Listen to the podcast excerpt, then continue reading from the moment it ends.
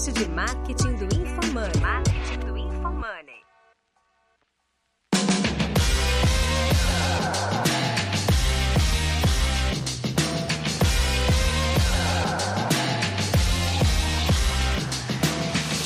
Sou João Vitor e a minha expectativa é trazer estratégias além de tráfego e mídia para reduzir custo por lead. Arroba Fernando Miranda 777 e meu objetivo com esse podcast é descobrir com vocês como que eu compro leads por metade do preço. Arroba Guilherme Underline Lippert aqui minha expectativa é poder ouvir um pouco dos cases da galera sobre diminuição de lead e ver se tem algo de muito diferente no tráfego do que eu já sei. Arroba Denner Lippert aqui, a minha expectativa é entender se de fato reduzir o custo por lead é melhor ou não necessariamente. Ah, mas essa é não necessariamente. tá respondido, expectativa alcançada.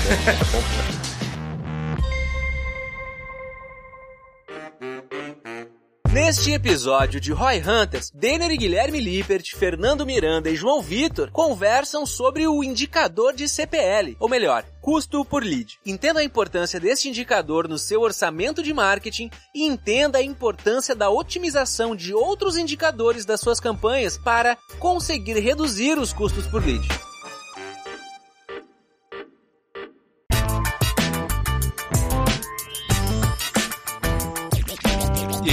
Vi aqui numa pesquisa que o HubSpot fez que eles perguntaram qual era o maior desafio das empresas de marketing. Aí, bom gancho para fazer lá no Growth, ô, João. Que gerar mais tráfego e leads, 63% das pessoas responderam isso, ou optaram por esse maior problema do marketing das empresas, é gerar mais lead. Ou seja, gerar lead mais barato vai gerar mais quantidade de lead. E a minha primeira pergunta é, é tão importante assim, que nem eu tava falando a minha expectativa aqui, gerar um lead mais barato ou na prática o que importa é meu CAC? No G4 Growth, né, na minha aula eu explico um conceito de você fazer o mapeamento de toda a jornada, né? Quando a gente pensa em Growth, você faz toda a jornada do objetivo final e vai dobrando as alavancas. Então eu acho que acaba dependendo muito de como que tá. Sempre vai valer a pena você conseguir um lead mais barato, só que nem sempre aquele deve, é a principal alavanca de valor do negócio. Então o que, que eu vejo? Se você tá no momento em que, porra, meus leads já têm uma qualidade boa pra caralho e agora para vendas trabalhar, realmente, reduzir ali o custo por lead vai provavelmente ser sua principal alavanca de geração de valor. Mas o que eu vejo é que quase sempre ou a qualidade do lead ou a qualidade do trabalho feito pelo time comercial são alavancas muito mais rápidas e efetivas de serem trabalhadas pelos negócios, para depois a alavanca de preço por lead ser a principal alavanca para você trabalhar. Mas uma hora ela chega. É, dependendo também do teu target, né? Porque se tu tem um público-alvo muito amplo, de fato aí o custo por lead tende a inclinar para ser uma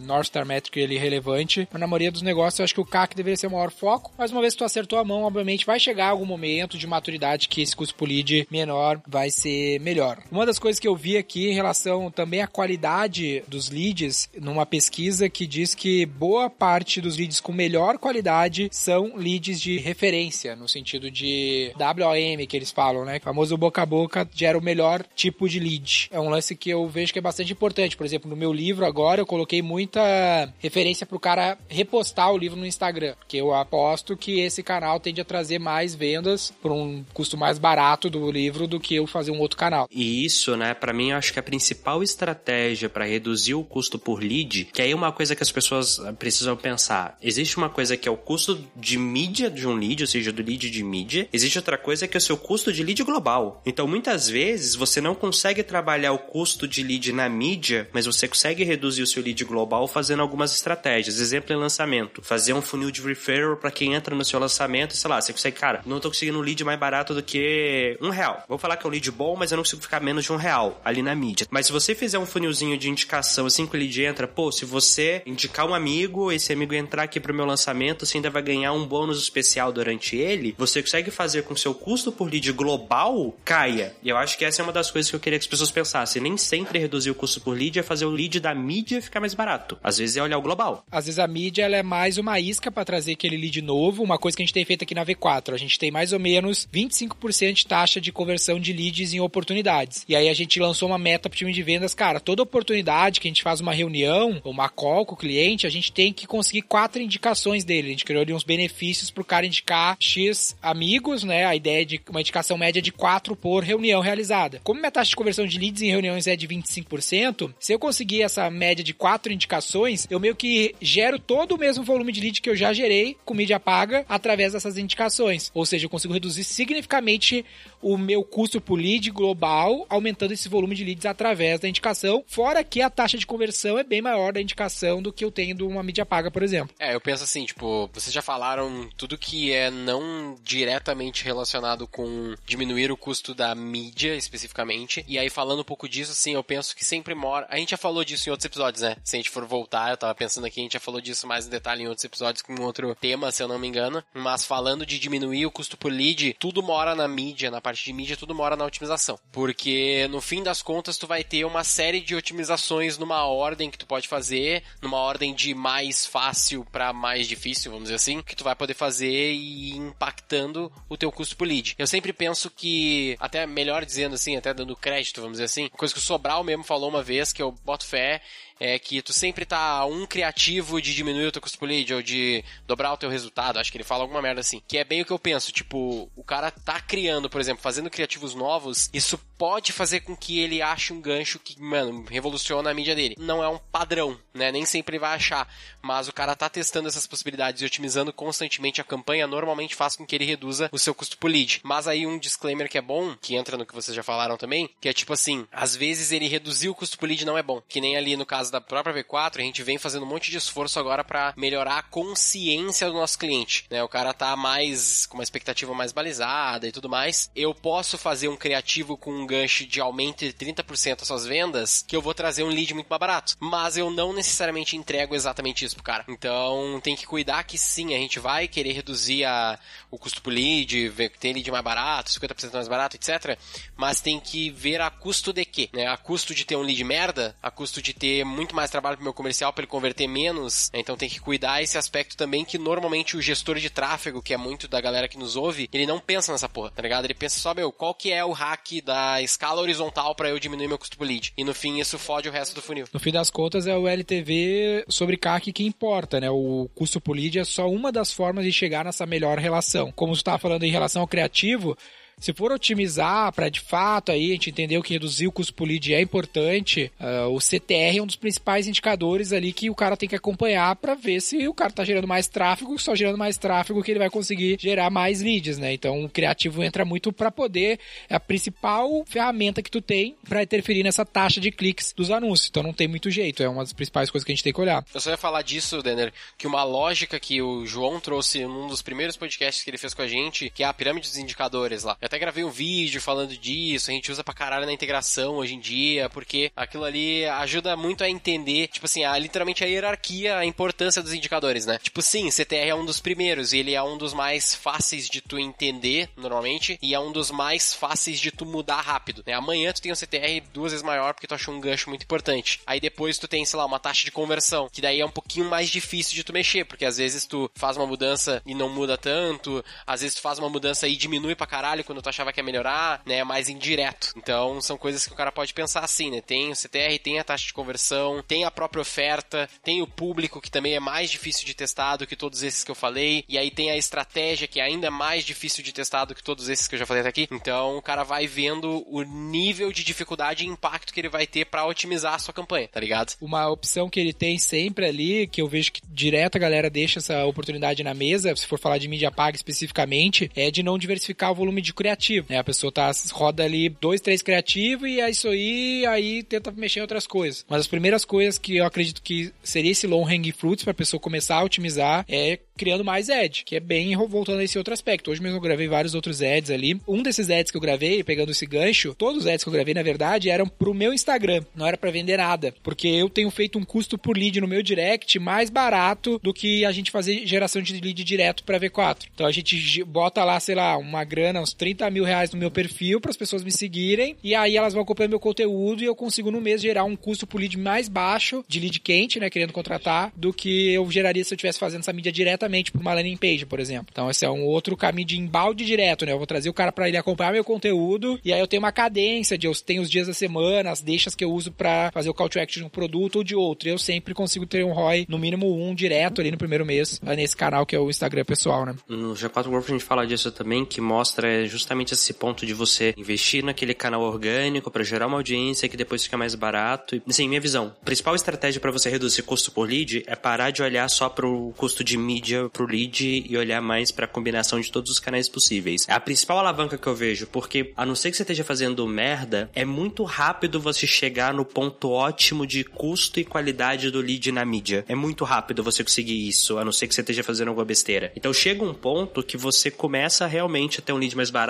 porque você tá pegando lead pior. E aí não adianta tanta coisa. Agora, quando você olha o agregado de canais, pô, aí você consegue brincar muito. Aí você consegue fazer bastante coisa. Então, o principal cuidado que eu falo para todo mundo, cara, para de olhar só pra mídia. E um lance que a galera sempre tem bastante dificuldade é nesse lance de escalar a mídia, né? Colocar mais grana, até manter o custo por é um desafio. E eu faço uma analogia com panfletagem na rua, né? Que eu falo que é como se tu estivesse distribuindo panfletos numa avenida, aí ficou bom, tá dando resultado e tu começa a distribuir mais panfletos. Mas chega um momento que tu tá distribuindo mais panfleto do que pessoas passando nessa avenida. Então o único jeito de tu conseguir manter aquele resultado é buscar outras avenidas com características semelhantes para distribuir panfletos lá. Aí tu aumenta a quantidade de panfletos, mas em avenidas diferentes. Na mídia paga, eu vejo que é semelhante, que aí seria o teu conjunto de anúncio, a tua segmentação diferente. Não adianta tu só botar mais dinheiro no mesmo conjunto porque tu imprimir para a mesma pessoa. Aí teu custo por lead só aumenta porque tu só tá imprimindo mais panfletos ali, né? Aqui tem vírgula. Deixa eu jogar uma na mesa assim um caso, não é um case, mas é um caso específico, vamos dizer assim, que tá rolando agora e que eu queria ouvir o João também assim, o que, que ele faria se estivesse na mão dele. Tipo, a gente tem um cliente que ele é de food service e a gente tá testando um sistema dele próprio lá, tipo um iFood, só que próprio, e a gente vem fazendo um CAC, literalmente CAC mesmo, não é CPV, é CAC, de uns 30 reais, vamos dizer assim. Só que isso não cobre o custo que ele tem, né? Não cobre ali o valor, é mais caro, esse CAC ele é mais caro do que o cara paga no pedido, do que a margem de contribuição dele e às vezes até do que o cara paga no próprio pedido mesmo, um faturamento bruto. Obviamente tem LTV, tem que olhar o LTV, só que tipo assim, o ideal desse projeto seria conseguir chegar num ROI 1, né? Conseguir no primeiro momento, no primeiro pedido já pagar ali e gerar margem de contribuição. O que que tu analisaria nesse caso? Vamos considerar que a mídia já tá relativamente bem feita, já foi testado mais de sete públicos da região, é super regional, é para cinco unidades, então já parece bem otimizado assim nessa parte. O que falta agora é criativo, mas além disso, além dessa parte da mídia, o que, que tu daria de dica para analisar? Uma das coisas é ver se o objetivo faz sentido, tá? Quando a gente pensa no conceito de meta smart, um dos pontos é ser attainable, né? A meta tem que ser algo realista, tem que ser desafiador, porém realista. Não sei se faz. Pricing é um ponto também. Eu compararia o meu preço com as alternativas que meu cliente-alvo tem. Então, será que eu não tô cobrando menos do que os outros? Será que eu não tenho elasticidade de preço que eu poderia cobrar um pouco mais caro sem afetar tanto o CAC e isso ser o meu drive para chegar em ROI 1? E eu também pensaria um pouco a estratégia do McDonald's. Então, eu analisaria se, beleza, o item eu não tenho elasticidade de preço, mas será que o order value eu não consigo mudar? Será que eu consigo fazer algumas coisas ali que o cara vai, tipo, oferecer para ele na hora que ele estiver comprando um combo, alguma coisa que aumenta o valor do pedido por ele colocar mais itens no cross-sell e não necessariamente por eu cobrar mais caro por item? Então, eu analisaria nesta ordem antes de vir pra mídia especificamente, com base no que você me falou de que a mídia, tipo, em termos de público e tudo tá feito e criativo, você já tá olhando. Então, para sair do que você falou que já tá olhando, eu olharia essas coisas. É uma opção, se não fosse esse contexto exato do Gui ali, que o cara tem uma solução semelhante a um aplicativo, é as otimizações na própria página, né? Por exemplo, uma otimização super simples, que às vezes as pessoas deixam de fazer, é a redução de campos no formulário, né? Botar menos campos no formulário para gerar mais leads. Ou se dependendo da quantidade de campos que tu tem no teu formulário, tu fazer isso aí já reduz demais teu custo de lead, porque aumenta muito a tua taxa de conversão. Um lance que a gente fez recentemente, que tem feito bastante, né, em outros clientes, que é o lance do Typeform. Acho que na gestão vocês também usam o Typeform na, como um formulário ali na, no cadastro, né? É, a gente fez mais interno. Teve alguns clientes que a gente fez, ainda não é uma sugestão padrão ali, mas é uma questão que a gente estava testando internamente e vem funcionando também. Assim, eu pessoalmente eu me surpreendi bastante do Typeform ter funcionado mais do que um formulário tipo padrão ali, né, one page na página direto, porque uh, tem um redirect, ele é um passo a passo parece mais demorado. Eu até não consigo avaliar, sinceramente, muito bem assim do porquê que ele funciona melhor. Eu penso, a primeira coisa que eu penso é tipo, por ser high ticket, o nosso caso, o caso do gestão, são produtos high ticket, talvez o cara, não sei, vê mais valor ou vê, se sente mais confiante também com esse form, tá ligado? Uma dúvida, tá? Quando você fala que tá funcionando melhor, vamos lá, você tá olhando o processo de ponta a ponta ou você tá olhando especificamente quantas pessoas entraram no formulário versus quantas finalizam? Ou você tá olhando visitas na página, leads no total? O que que eu vejo que é comum nesses casos, né? Vamos supor, cara, você tinha uma página que de visita para lead, a página convertia, sei lá, 5%. Aí o Typeform, de pessoas que começam no Typeform, agora 15% estão terminando. Só que você tem que olhar também de quantas pessoas que visitaram a página, Entraram. quantas começaram, né? Então é meio que assim, a relação entre leads gerados por visita na página. Exato. Principalmente os leads que completaram o type, né? Porque antes a gente tinha muito lead que a gente chamava de primeiro form. No nosso processo, a gente tem o primeiro form que é nome, e-mail e telefone, e aí ele é direcionado para um segundo form que é várias outras informações. Aí esse segundo form, obviamente, tinha uma taxa baixa de preenchimento, e aí ele tem aumentado com o uso do Typeform, eu acho que muito pelo user experience dele ali. É, faz sentido. Eu acho que talvez uma coisa que pode ter ajudado, e só pra pensar, né, é o seguinte: antes você meio que tinha que. A pessoa olhava, batia o olho, ela já via o tamanho do formulário, seja qual fosse. Aquilo já animava ou desanimava. Agora ela clica pra ir, e aí você tem aquela questão de, como é que chama? De que as pessoas, elas não gostam de não finalizar o que elas começaram. Então ela fala, porra, eu já comecei, deixa eu terminar. E ela não sabe o tamanho da encrenca que é, e isso ajuda a finalizar. Viés do custo irrecuperável. Isso, obrigado.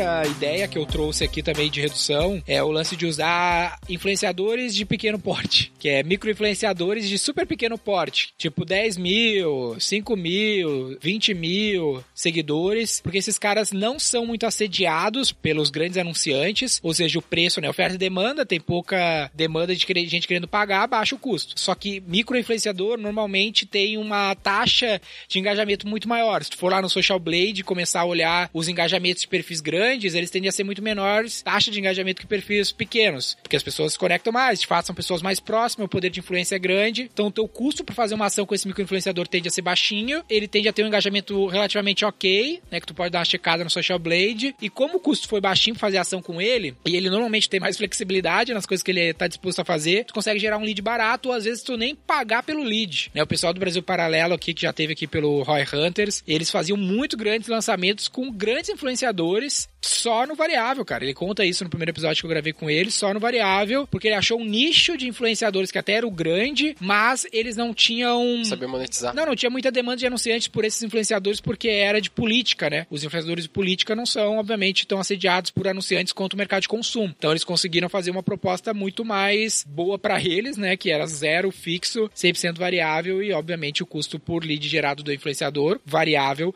ficou mais legal e até menor risco, né? Tem um cliente que a gente tá atendendo aqui também, que a gente tá atendendo cinco ou seis unidades dele, não lembro bem agora, que é de roupa, e a gente vem fazendo tráfego pro WhatsApp. E já é um jeito de reduzir o custo por lead, né? Tu mandar o lead pro WhatsApp, campanhas de mensagem, reduz o custo bastante for jogar um lead pra página ou pro e-commerce. Qual que é o problema que a gente tá tendo? Tipo, o problema do WhatsApp, um dos primeiros é conseguir mensurar essa porra direito, né? Mas isso a gente vem conseguindo resolver no tete a tete lá com o gerente de loja. Mas o problema ali também é que o custo por lead ele não é muito baixo. Ele deve estar na casa de uns 20 e poucos, 30 reais, que não é alto, mas para um lead não, Depende do ponto de vista. O ticket médio deles ali é na casa de uns 400 reais, só que a taxa de conversão tá bem baixa. Tipo, tem loja que a gente tirou quase 100 leads e eles não fizeram uma venda. A gente já fez várias coisas, mas com essas informações, o que, que vocês analisariam nesse caso? Uma coisa que a gente gosta de fazer bastante aqui na V4 é fazer uma forma de filtrar o lead automaticamente. Como tu tem o vendedor, depende do vendedor. Se tu jogar todos os leads para eles, eles não vão conseguir ter um lead response time baixo, que vai diminuir a taxa de conversão. Então, para ter maior aproveitamento do lead, algum tipo de qualificação automática. Aqui na V4, por exemplo, a gente te separa o número de funcionários. A gente vê o número de funcionários que o cara tem, se for muito baixo, a gente manda um e-mail e fala assim, ó, o preço é mais ou menos esse, é mais ou menos pra esse tamanho de empresa, tu tem certeza que tu quer um atendimento? Aí se o cara não confirma, a gente não atende ele. Se o cara bota o número de funcionários maior, ele já cai na mão do vendedor. Então a gente tem maior aproveitamento e no fim das contas ter o CAC melhor. Beleza, isso é uma boa, daí eu vou ter que mudar só a estratégia. Que hoje dentro do WhatsApp ou eu vou ter que meter um chatbot. Mas o custo por lead do WhatsApp tá, tá alto? Na casa de 25, 30 reais. É muito alto, mas é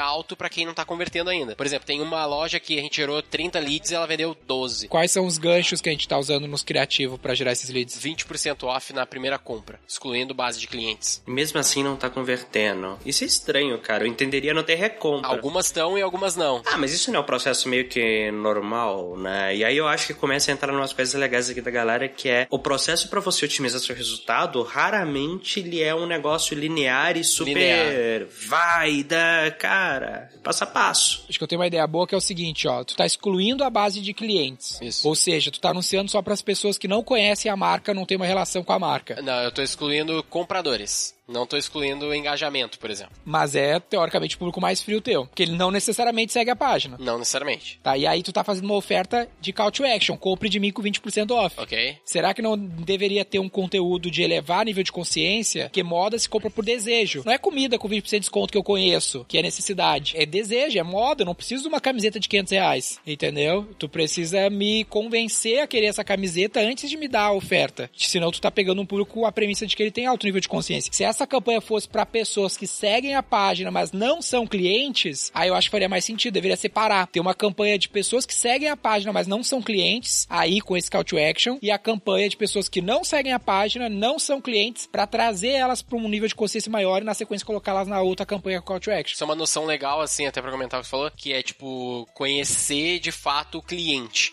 Porque, tipo assim, a gente testou várias estratégias. Teve loja que a gente começou super aberto e teve loja que a gente começou só no remarketing. Que a gente fez aquisição primeiro, jogou envolvimento e video view na região e daí a nossa campanha para o WhatsApp era só remarketing desse público. Essa loja que foi nessa estratégia, ela teve uma taxa de conversão muito alta. Ela teve custo por lead mais alto, mas ela teve uma taxa de conversão muito mais alta. A gente gerou tipo 30 leads, teve um custo por lead mais alto, porque é um Mas público de somando a remarketing. campanha de aquisição ou não? Não, só na campanha de direto, de remarketing mesmo. Ela tem um custo por lead mais alto. É porque tu teve menos de um mês nessa campanha aí, né? Não deu nem tempo de Ah, fazer sim, um público não maior. deu, não deu. Esse, É, esse eu- custo por lead tende a diminuir quanto fazer mais público adquirido ali, né? Pode ser, mas ainda assim é um público muito específico, né? E mesmo assim, a questão é, de novo, é o que a gente falou lá do custo por lead. Vale a pena eu ter um custo por lead menor que não converte tanto? É, você tem que ter um custo por lead ótimo olhando a relação ali. Cara, eu acho que uma das coisas que, tipo, assim, pelo que você tá me falando, tá, Gui? Acho que um ponto que talvez valha a pena vocês trabalharem com os clientes é meio que a paciência de quanto tempo leva pra dar resultado, cara. Assim, pô, a campanha deu menos de um mês. Beleza, pode ser que você comece seja do caralho, mas geralmente, cara, assim, menos de um mês. Como que eu trabalho, tá? Meu primeiro mês, quase sempre em qualquer coisa, é vamos sentar, vamos conversar aqui, vamos entender o objetivo, vamos fazer uns testes, vamos entender o que, que funciona, não para depois eu poder escalar. O primeiro mês é para eu entender o que funciona e não para escalar, a não ser que eu já tenha esse conhecimento. Então, assim, pra galera que tá ouvindo, é, cara, é meio que, pô, tá uma semana aqui com a campanha, ela não tá indo. Porra, é uma semana, cara, espera. É, a gente tira essa fase mais pra provar o mecanismo, nadar pra vender com esse mecanismo numa loja física, que foi o que se provou, e agora a gente entra numa fase de melhorar, reduzir esse custo por lead, melhorar o CAC, né? Isso que o João Vitor falou é muito legal porque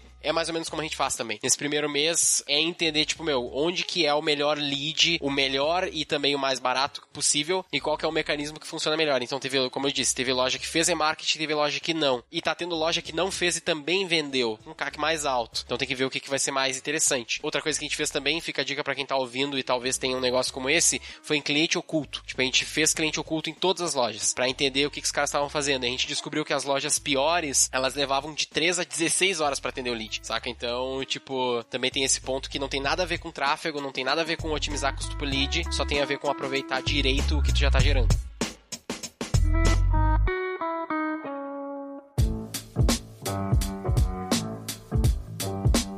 Eu vou contar um case aqui, então, que eu achei interessante. A gente tava rodando algumas campanhas no Infomoney, e aí a gente tem um, um rapaz lá de tráfego que ele falava assim, cara, um, um, um criativo pode mudar a sua campanha. Aí eu falei, então bora testar criativo, cara. E por vezes, e não foram poucas vezes, a gente acha lá o criativo bala de prata, pílula mágica, que eu sei que parece mentira, mas assim, acontece, a gente acha um público legal, a gente qualifica os públicos através de pesquisa, né? Então toda vez que a gente captura um lead, esse lead ele responde uma pesquisa, caso ele queira, para entrar ali. E, e sabe o que, que tem funcionado, cara? Tem funcionado coisas que super segmentadas. Então, coisas como assim: você é de Ares, então, cara, você tem que ver esse anúncio. Você mora no Amapá, então você deveria ver esse anúncio. E eu sei que parece tosco. Desculpa, internet, me perdoe. Mas infelizmente funciona. Por Como é quê? que tu sabe que o cara é de Ares, porra? É, você consegue olhar pro aniversário. Ah, sim. Exato, no aniversário. Então o que que acontece, cara? É aquela velha história, é a arte da caça, né?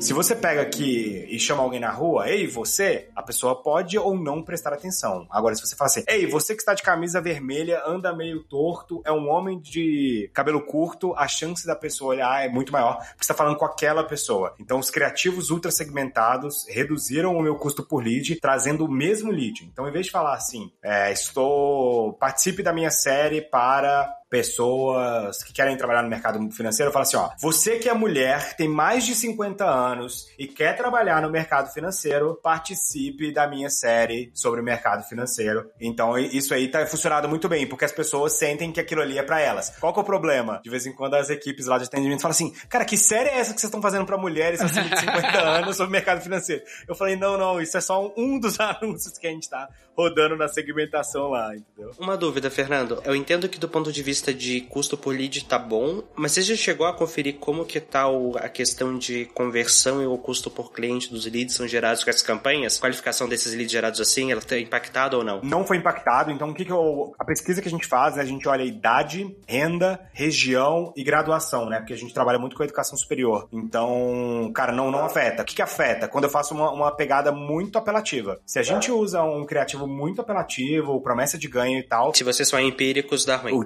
estilo empírico você traz um público menos qualificado porque a gente tá buscando que é, é, educação superior. Tem gente que quer vender pra esse público, entendeu? Empíricos vende coisa de 5 reais, então é muito fácil. Se eu vou vender um produto premium de 20 mil reais, eu tenho que trazer uma galera mais alta renda. É, é o mundo real, né? Agora, o que, que eu percebo? Eu posso escolher a campanha baseado no público. Então, o que, que eu vejo que funciona, tá? Dica do meu mentor, que é, cara, eu crio landing pages baseada nos melhores anúncios. Então, se eu vejo que meus anúncios de mulheres para mais de 50 anos tá indo muito melhor, tá roubando todo o dinheiro tráfego, a LP que essa pessoa vai cair também vai ser para mulheres acima de 50 anos. Por quê? Porque aí a pessoa vê a mesma coisa e eu aumento a taxa de conversão. O anúncio tem que corresponder à LP. Se a pessoa chega lá e a LP não tem nada a ver com o que a pessoa tava vendo, você tem uma queda na, na taxa de conversão da LP. Tu tem uma, uma dissonância cognitiva, né? A gente fala, a gente chama aqui na V4 de message match, que a mensagem que trouxe o cara tem que ter um match com a mensagem que tá na página ali, senão ele buga e dá muito bounce rate, por consequência vai ter uma baixa taxa de conversão. Então, é, essa é bem clássica mesmo, boa. Outra dica que eu dou, tá? Pra reduzir muito o custo por lead.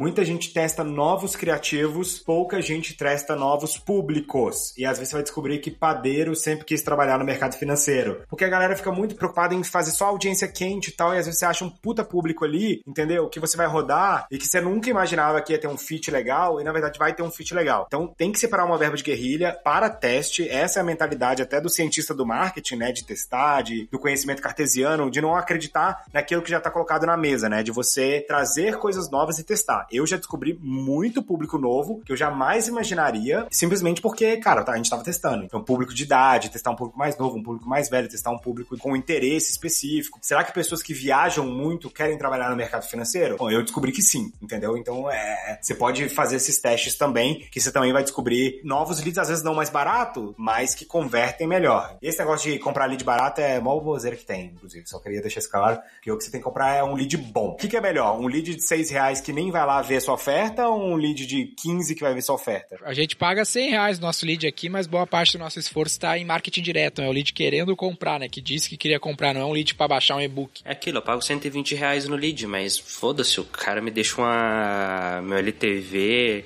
Cara, a LTV do G4 tá caminhando pra cima de 70 pau por cliente, mano. É tipo, foda-se os 100 reais do lead. Eu fico pensando quanto que deve ser o lead dessa galera que aparece na Globo, do Bial, da Monja Coen e tal. O lead deles deve ser centavos, assim. Só que vem muita gente desqualificada. Então, eu conheço muita gente, assim, tem aquela pegada de que o cara tem muito seguidor, e aí quando vai fazer a campanha, o lead do cara tá de graça, porque o cara gosta da pessoa, ele não gosta da oferta da pessoa. Então, você não tá trazendo um lead qualificado. Às vezes o cara não quer saber daquela pessoa como expert, né? E eu vejo isso acontecer muito, tá, galera? Você que quer trabalhar com, às vezes, um- uma pessoa muito famosa, quer vender algum produto dessa pessoa, você tem que tomar cuidado, porque muitas vezes tem muita gente que é fã e não é cliente, e nunca vai ser. Que a transformação que aquela pessoa vende não casa com o público dela. Então, e isso é assim, recorrente. Teve uma época lá de Clubhouse, quem tava no Clubhouse via lá, ah, eu tenho 5 milhões de seguidores, meu lead é 30 centavos, eu capto 100 mil leads e faço 50 vendas no final. Por quê? Você não tem clientes ali, você tem um monte de lead frio, entendeu? Lead frio e nada é a mesma coisa. Porque tu não tem um produto, né, cara? Tu tem que ter product market fit. O produto tem que ser bom pro cara, senão não vai Market dar nada. fit, exatamente. O produto tem que casar com a sua audiência e não o contrário. Esse é o grande lance, eu acho, desse tópico aqui, que deve atrair muito gestor de tráfego, né, cara, comprador de mídia, e a nossa